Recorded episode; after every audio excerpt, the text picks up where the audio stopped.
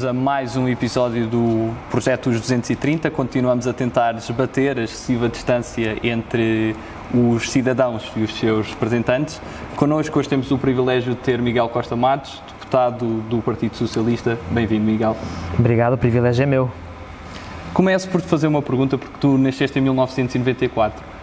Fazem-te aquela pergunta onde estavas no 25 de Abril ou as pessoas passam logo? Essa pergunta ainda não, ainda não ouvi e acho que a nossa geração não a vai ouvir. O que não quer dizer que não tenhamos que ter sempre bem presente o valor do 25 de Abril, tudo o que foi conquistado e acho que sobretudo para a nossa geração que já tem sofrido tanto ao longo das últimas crises e que com esta previsivelmente também continuará a sofrer, é ainda mais importante falarmos das conquistas do 25 de Abril, do Estado Social, da liberdade, eh, porque sem elas com certeza estaríamos muito piores e serão elas também que nos ajudarão a sair destas crises. E qual é que achas que é o momento assim mais significativo da nossa geração? Eu acho que para a nossa geração, para a minha geração, o momento mais significativo foi a crise de 2008.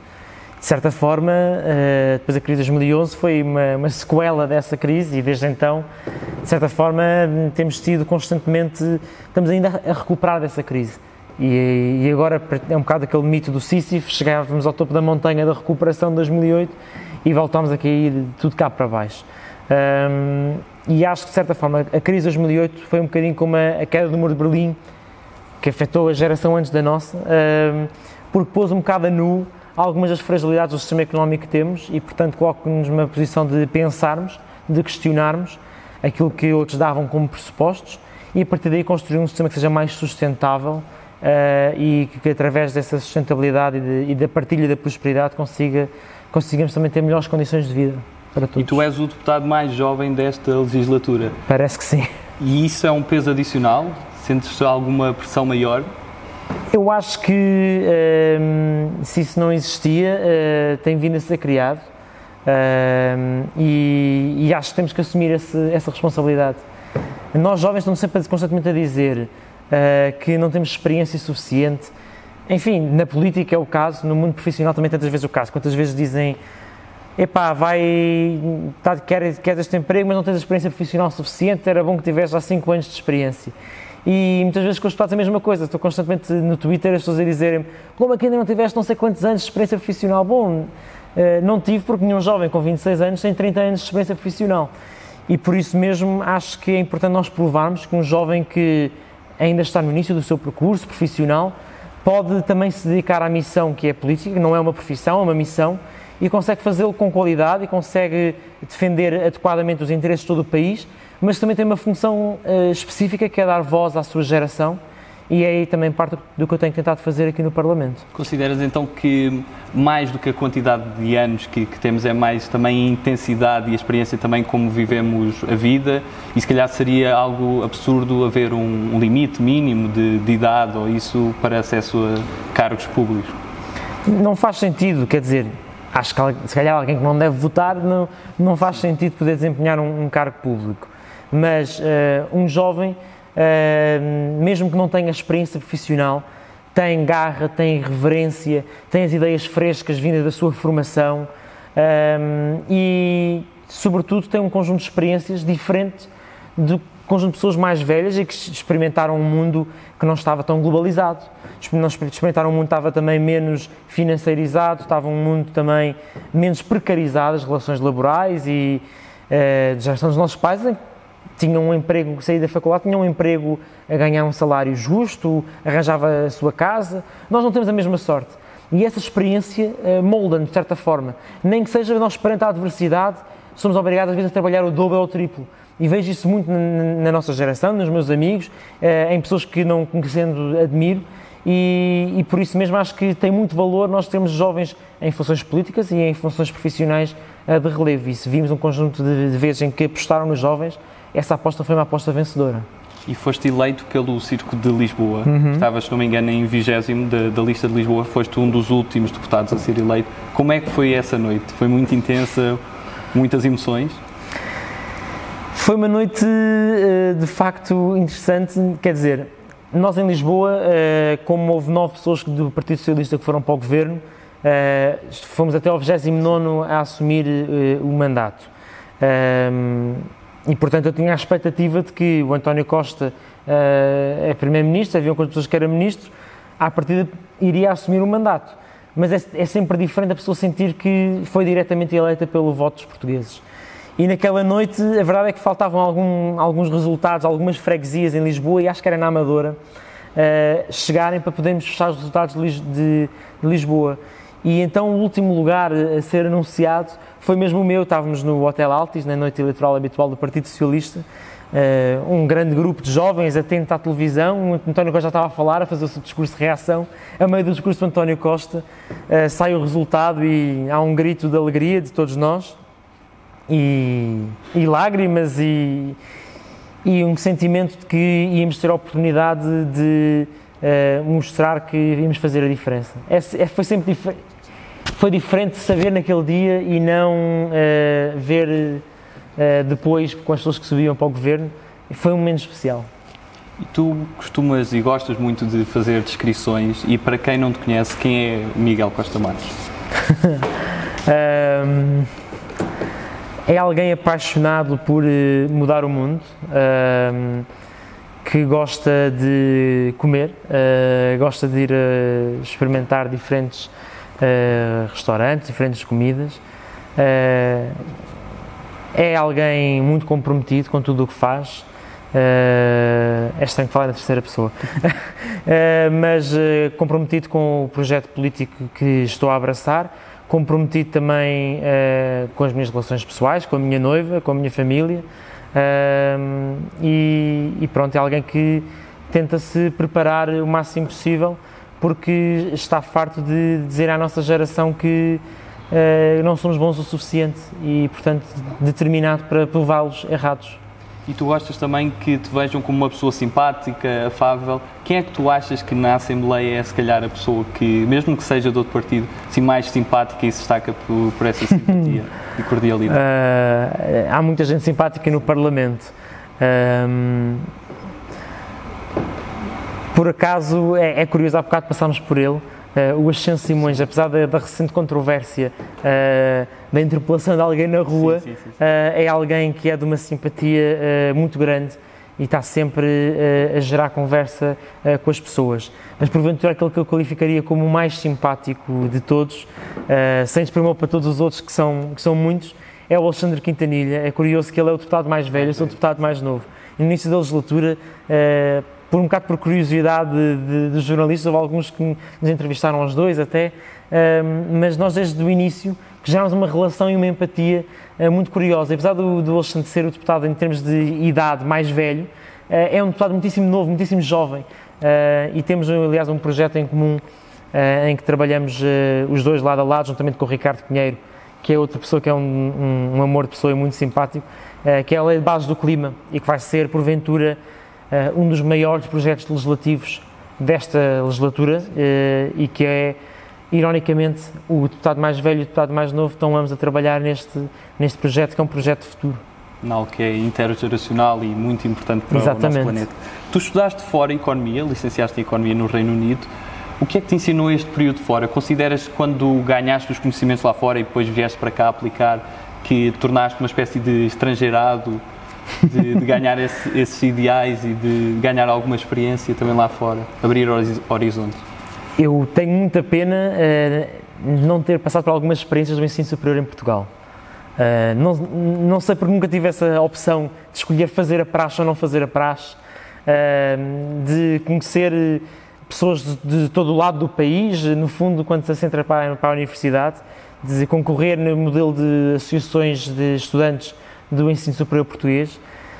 Quando fui para o estrangeiro, ehm, fui para abraçar um curso que já há muito tempo sonhava, que era o curso de Filosofia, Economia e Política, porque fazia aqui um misto interdisciplinar entre estas três diferentes disciplinas e achei isso muito cativante.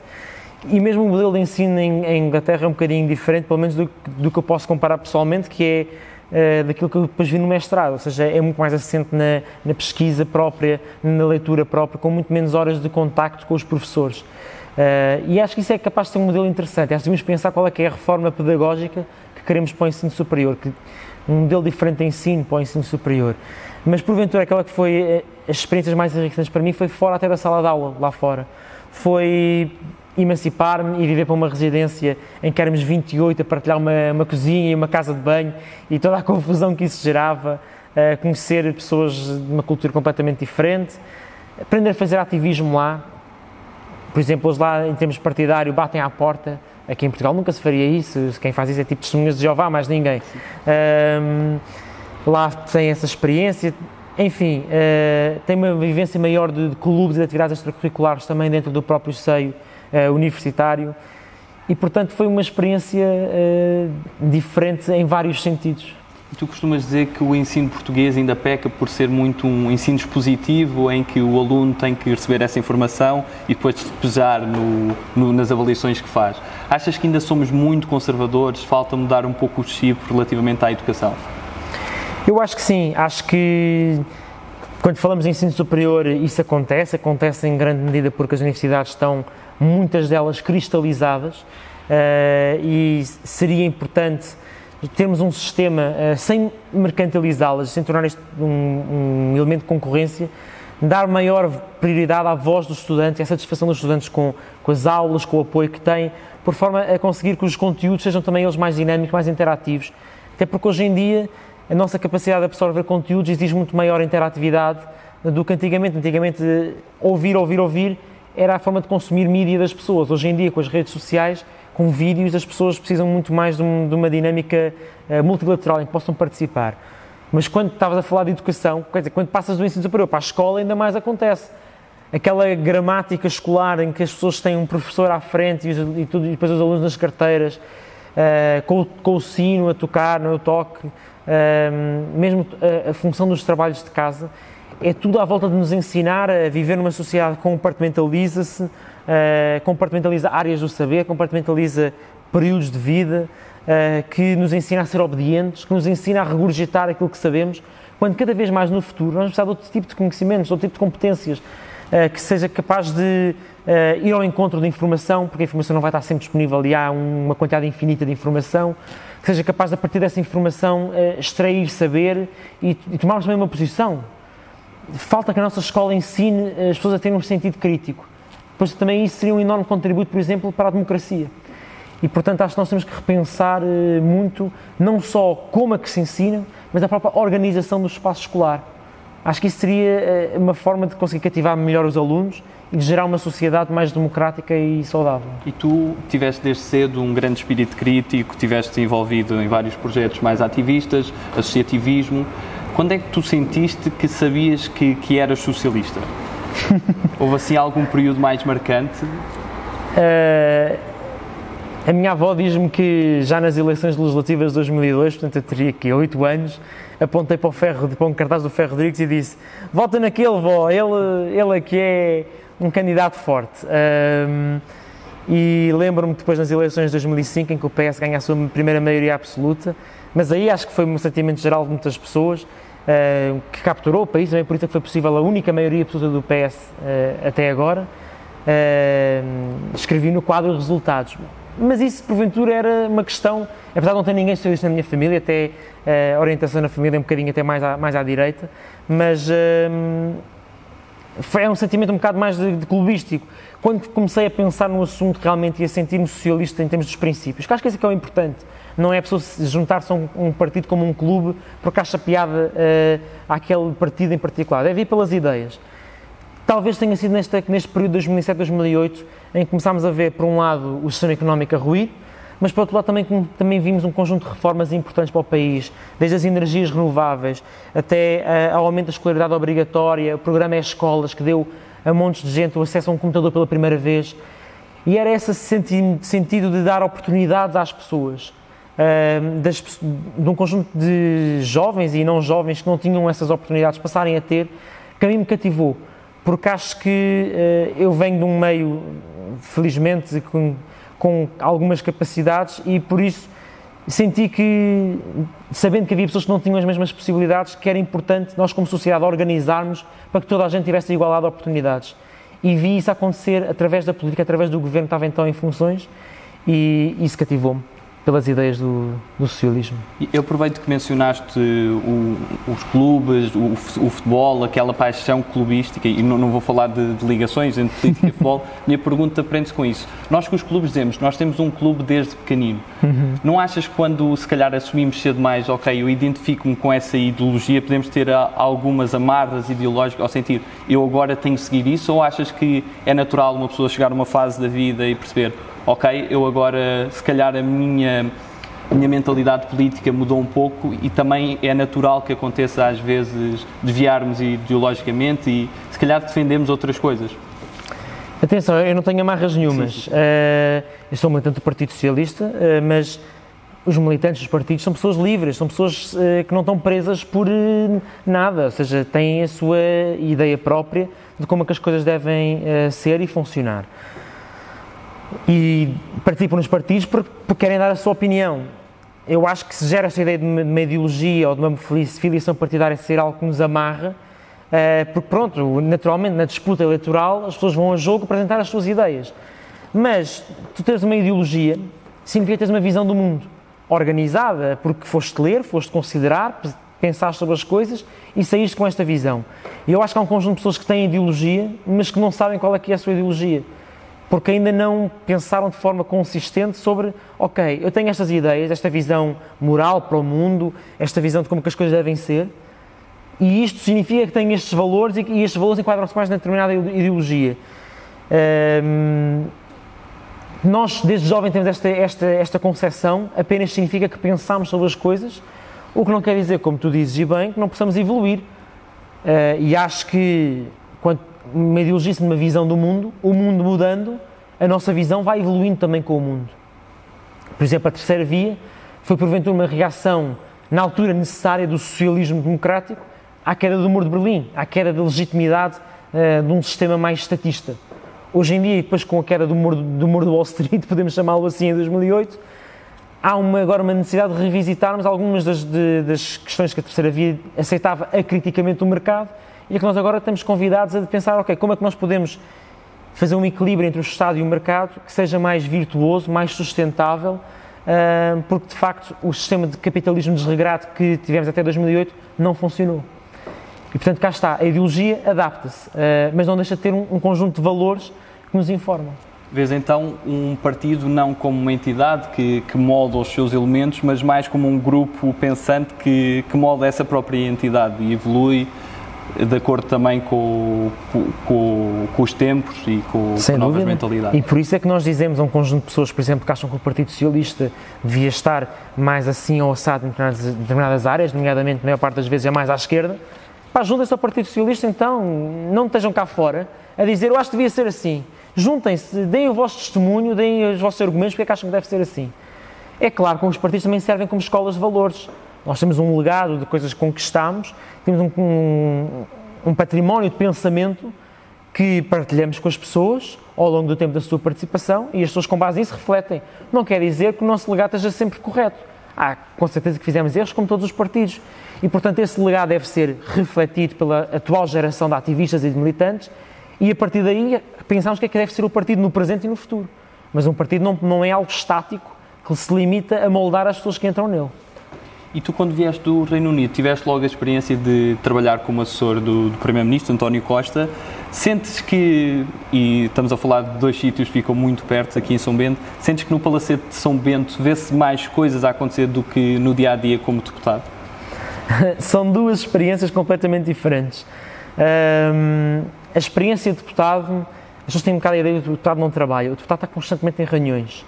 Eu tenho um volume de reuniões muito maior do que tinha no Palacete de São Bento na residência oficial do Primeiro-Ministro.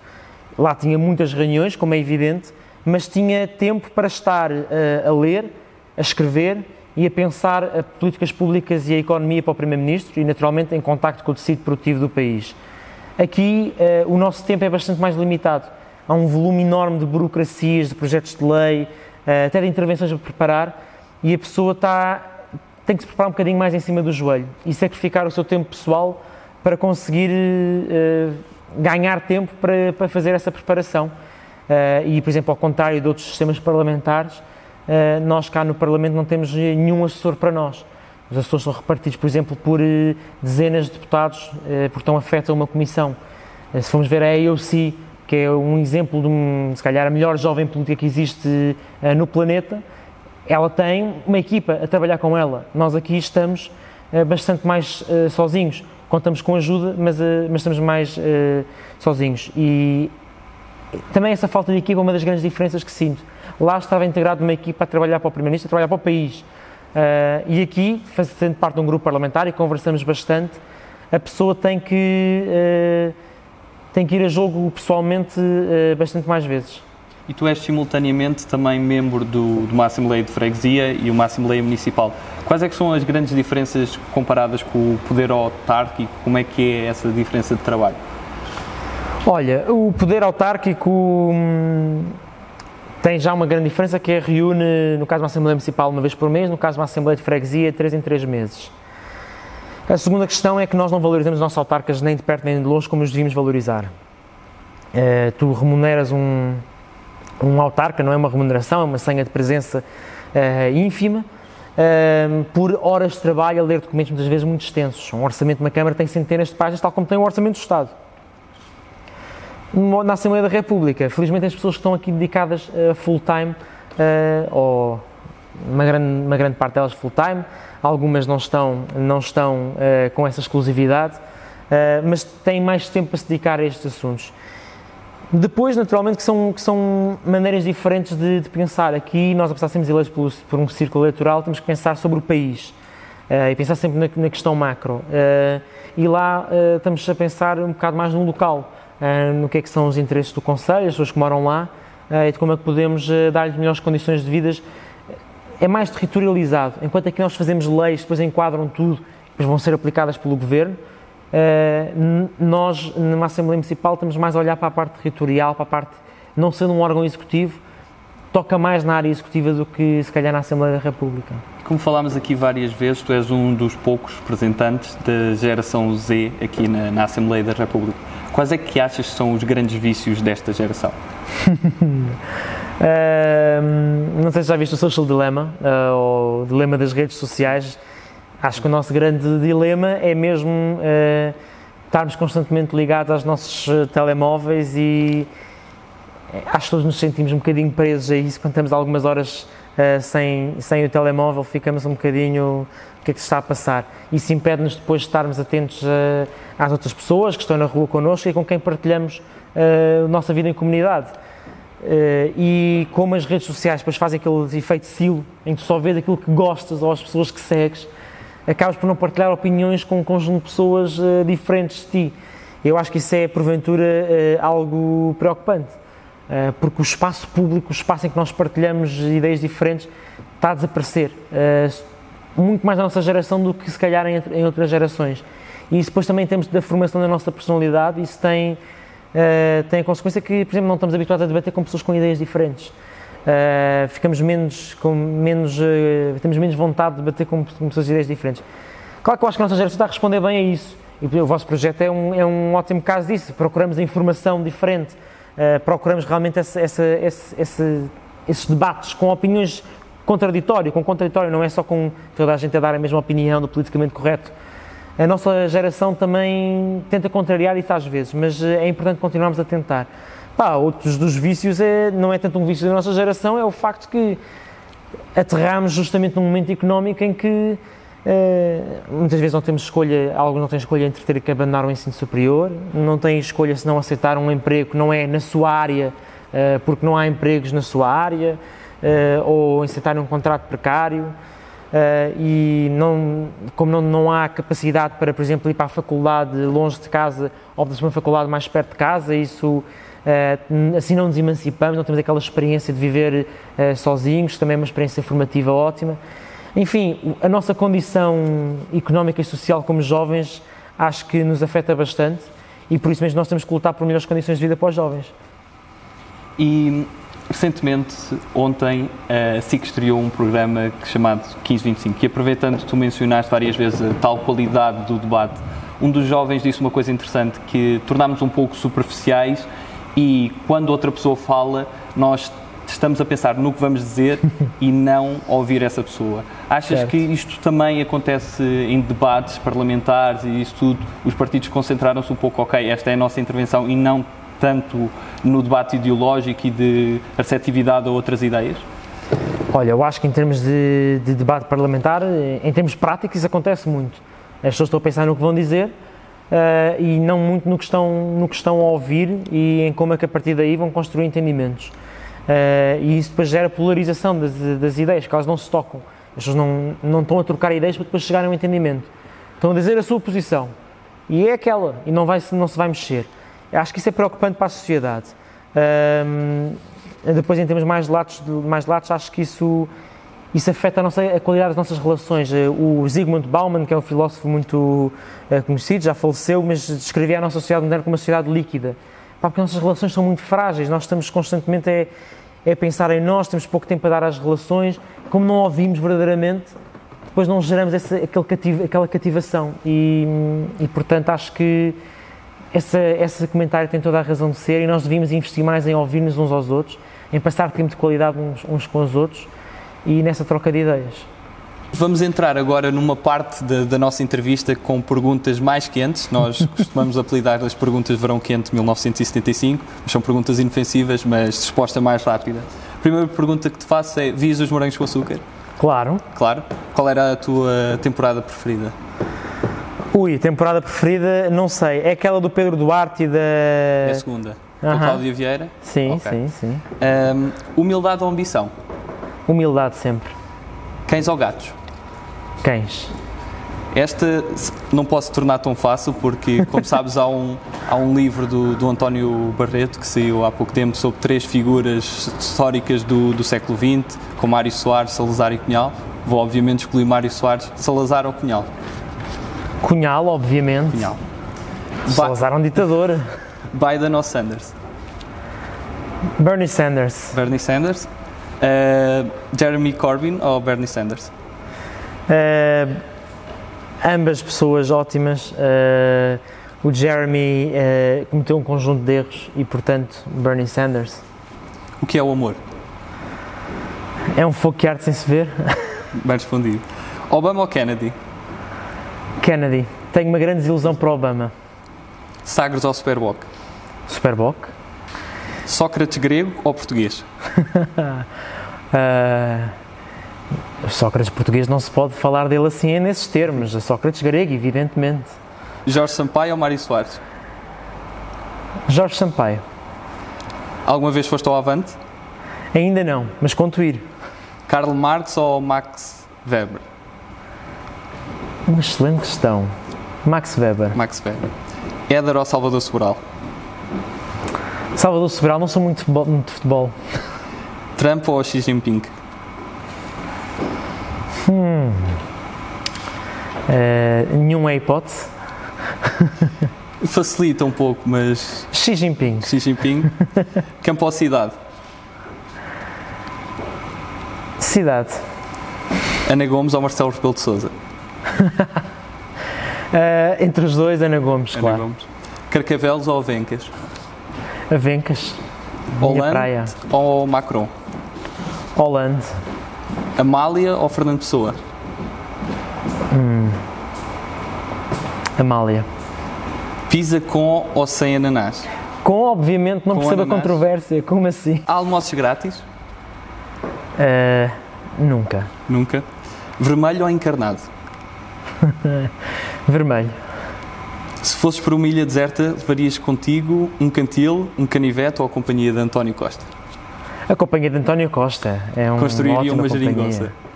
Ou não? Não preciso, somos do mesmo partido. Uh, 230 ou 180?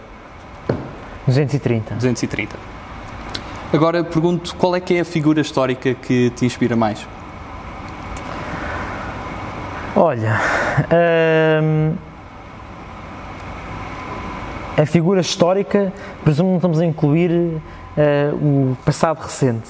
No passado recente tenho dito que o António Costa é a pessoa que mais me inspira. Isto parece fácil porque trabalhei com ele eh, e é o atual Primeiro-Ministro, mas não é de todo graxa. Eu conheci um homem extraordinário, mas mesmo antes, antes disso tinha uma enorme opinião dele, porque acho de facto foi extraordinária a forma como ele conseguiu virar a página da austeridade e isso era completamente improvável uh, há cinco anos atrás. Mas se recuarmos uh, mais atrás, uh, porventura diria que a figura que a mim mais me inspira historicamente é Clement Attlee, o primeiro-ministro que depois da guerra também teve, fez parte do, do War Cabinet do Churchill, ajudou a vencer a guerra, mas que soube depois da guerra vencer a paz. e conseguiu construir um Estado Social e um Serviço Nacional de Saúde em Inglaterra, sendo um homem humilde, discreto, há quem diga que era uh, gay, na altura não era uh, bem aceito, uh, e acho que hoje em dia precisamos de uma figura histórica que também transmita isso. Depois desta pandemia, conseguimos vencer a paz, vencer o futuro e mostrarmos que é possível uma outra sociedade. Porque é curioso que Churchill ganha a guerra, mas depois também perde as eleições. Um, e porque já mencionaste também uma figura viva, pergunto qual é que é o teu drink de fim de tarde preferido? Ui, um, ehm, se fosse um drink de fim de noite, seria um whisky sem gelo, sem água. Uh, um drink de fim de tarde, um bom fino, bom uh, fresquinho. Ok. Uh, e o livro favorito? O livro favorito, diria que 23 coisas que não te contam sobre o capitalismo, da Ajun Chang. vale muito a pena ler uh, para desmistificar alguns dos mitos que existem sobre a nossa economia. E tens algum músico favorito? Músico favorito? Uh, Sérgio Godinho. Qual, já agora a música favorita de Sérgio Godinho? Epá, uh, grão da mesma mó do, do último disco dele, uh, continuo a apaixonar-me cada vez que ouço aquilo. Uh, está cheio de, de mensagens importantes, não só politicamente, mas para a vida e filme? Schindler's List. Poderoso é um filme sobre a Segunda Guerra Mundial. Algo difícil de ver porque é um filme pesado, mas um filme muito, muito interessante. E tens assim alguma série favorita da Netflix ou mesmo fora da, da Netflix? Olha, favorita é difícil dizer, mas uh, uh, acabei de ver há pouco tempo o Dark e não me paro de falar uh, dele porque está espetacular. Qual é que é aquele país que tu nunca visitaste, mas gostavas de visitar? Uh, Brasil. Brasil? Uh, é um país lusófono que ainda não conheço. Uh, tem, tem, tem bastante mística. os meus pais sempre ficaram um bocadinho preocupados com a questão do crime. A Sofia, a minha noiva, também não gosta, mas tenho alguma curiosidade em visitar. E no Brasil tens alguma cidade em específica que tinhas mais curiosidade? Olha, obviamente quero visitar o Rio de Janeiro, não é? quero ir ao Pão de Açúcar, ao Corcovado, coisas, mas tinha muito gosto em visitar uh, Brasília.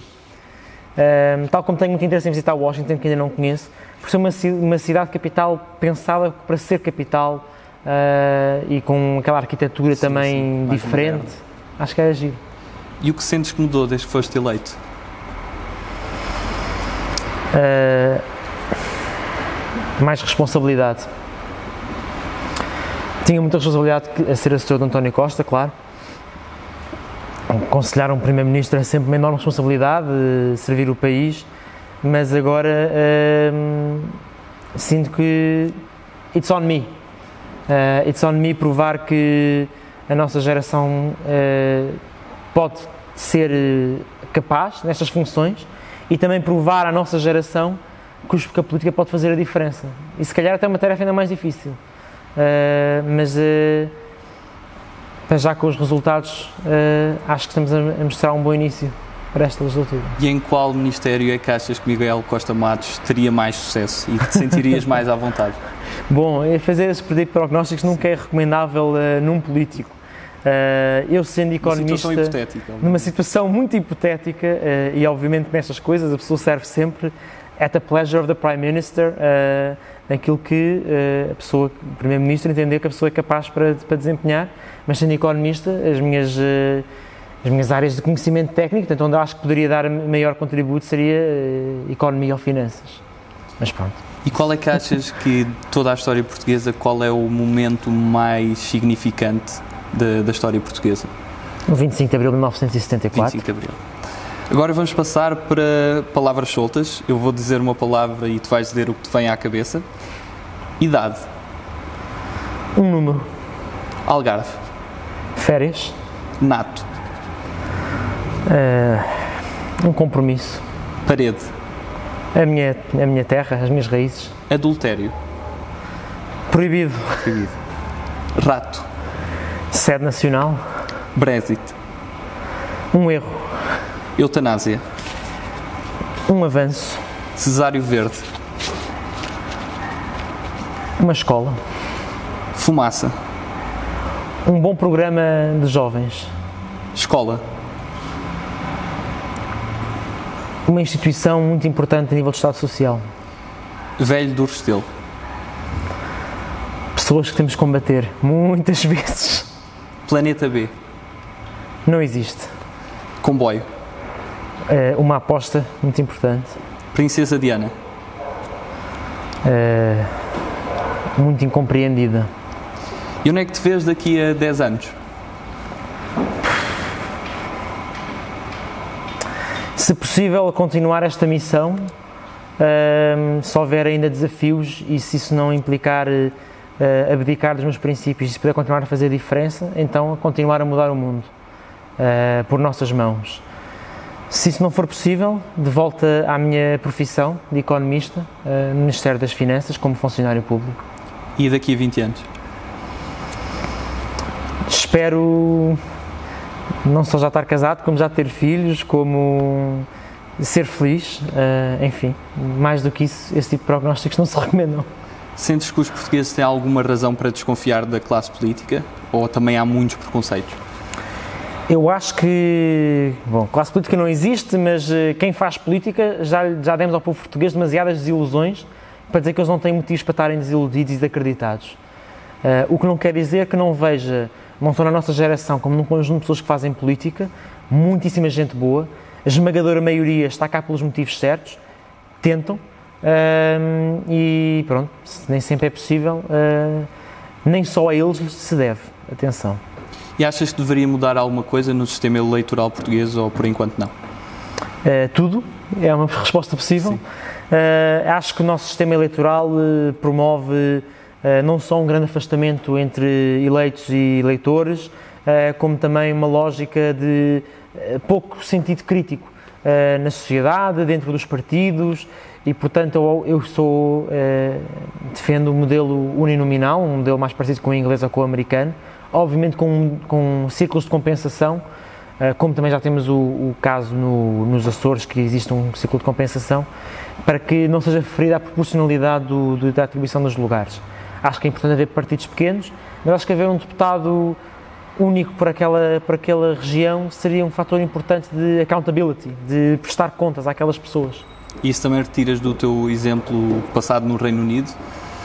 Sim, uh, repara, eu cheguei ao Reino Unido em 2012, uh, eh, acho que pouco tempo depois do Expenses Scandal, uh, que era um escândalo das despesas que os deputados declaravam e depois tinham direito a ajudas de custo por contrapartida das faturas, eles metiam coisas mirabolantes e justamente porque não era por lista, era por uh, círculo uninominal, houve um conjunto de círculos que viraram, uh, que mudaram-se o deputado, porque as pessoas revoltaram-se contra aquele deputado que fez um conjunto de maroscas. E isso, uh, enfim, acho que era uma enorme mais-valia para, para o nosso sistema político, não porque acho que há deputados a fazer esse tipo de maroscas, mas porque, por exemplo, se os deputados tomarem uma decisão que é prejudicial ao seu território, devem ter, poder prestar contas, inclusive com o seu mandato, por isso. E quais é que são as primeiras eleições que tu tens memória? Te recordas de, de perceber o que estava a acontecer? Já dei o exemplo de, Sim, de, Ferro, de, Rodrigues. de Ferro Rodrigues e de 2005 em que me lembro de colocar uh, o resultado na, no, no quadro da escola, mas não me lembro em si da campanha e dos motivos de, da campanha. Portanto, a primeira foi aquela, a primeira em que eu participei, que foi as europeias de 2009, com o Vital Moreira, uh, em que fiz campanha por ele. Foi um bocadinho esquisito porque de facto as pessoas não se não aderiram à personalidade dele, apesar de, de, de eu achar que ele porventura das pessoas que em Portugal melhor sabe o que é que é a Europa e que deu um bom contributo para o país uh, como eurodeputado. Mas de facto aquela campanha foi um bocadinho estranha. Depois o Paulo Rangel teve aquele ascendente, justamente porque as pessoas não aderiram a quem era o Vital Moreira. E quais é que achas que são as grandes causas da tua geração? Eu acho que não podemos fugir à causa da crise económica e social que estamos a viver, é evidente, mas eu acho que temos uma grande causa que é, é a nossa vida, é a nossa sobrevivência neste planeta, que é a crise climática. É a causa da nossa geração, uma questão existencial. e vê-se isso também na mobilização das pessoas. Uh, e também por isso, também porque essa causa me apaixona desde pequeno, uh, que tenho, estou agora a trabalhar na lei de base do clima. Uh, além disto, acho que a nossa geração vai cada vez mais pegar na causa da saúde mental e que é uma causa que eu pessoalmente tenho apostado muito em trazer para o partido, para a juventude socialista aqui para o Parlamento e em breve espero ter novidades sobre isso. E numa palavra achas que consegues resumir Portugal? Que palavra escolhias? Promessa. Promessa. Uh, promessa no sentido em que acho que. Não promessa messiânica, mas uma promessa. Não uma promessa messiânica ou sebastiânica, pegando a história de Portugal, mas um bocado aquele sentimento que nós temos. A Flor Bela Espanca tem vários poemas ótimos disto, que é. Temos sempre aquele sentimento de, de inconseguido, de inalcançável. Uh, mas também um grande sentimento, um bocado de esperança, uma esperança às vezes triste, a lógica do fado. Uh, também uma promessa de. Promessa é sempre um compromisso com, nós próprios, também com outras pessoas e, portanto, esta convivialidade dos portugueses, temos pessoas simpáticas que recebem bem, acho que também se enquadra aqui.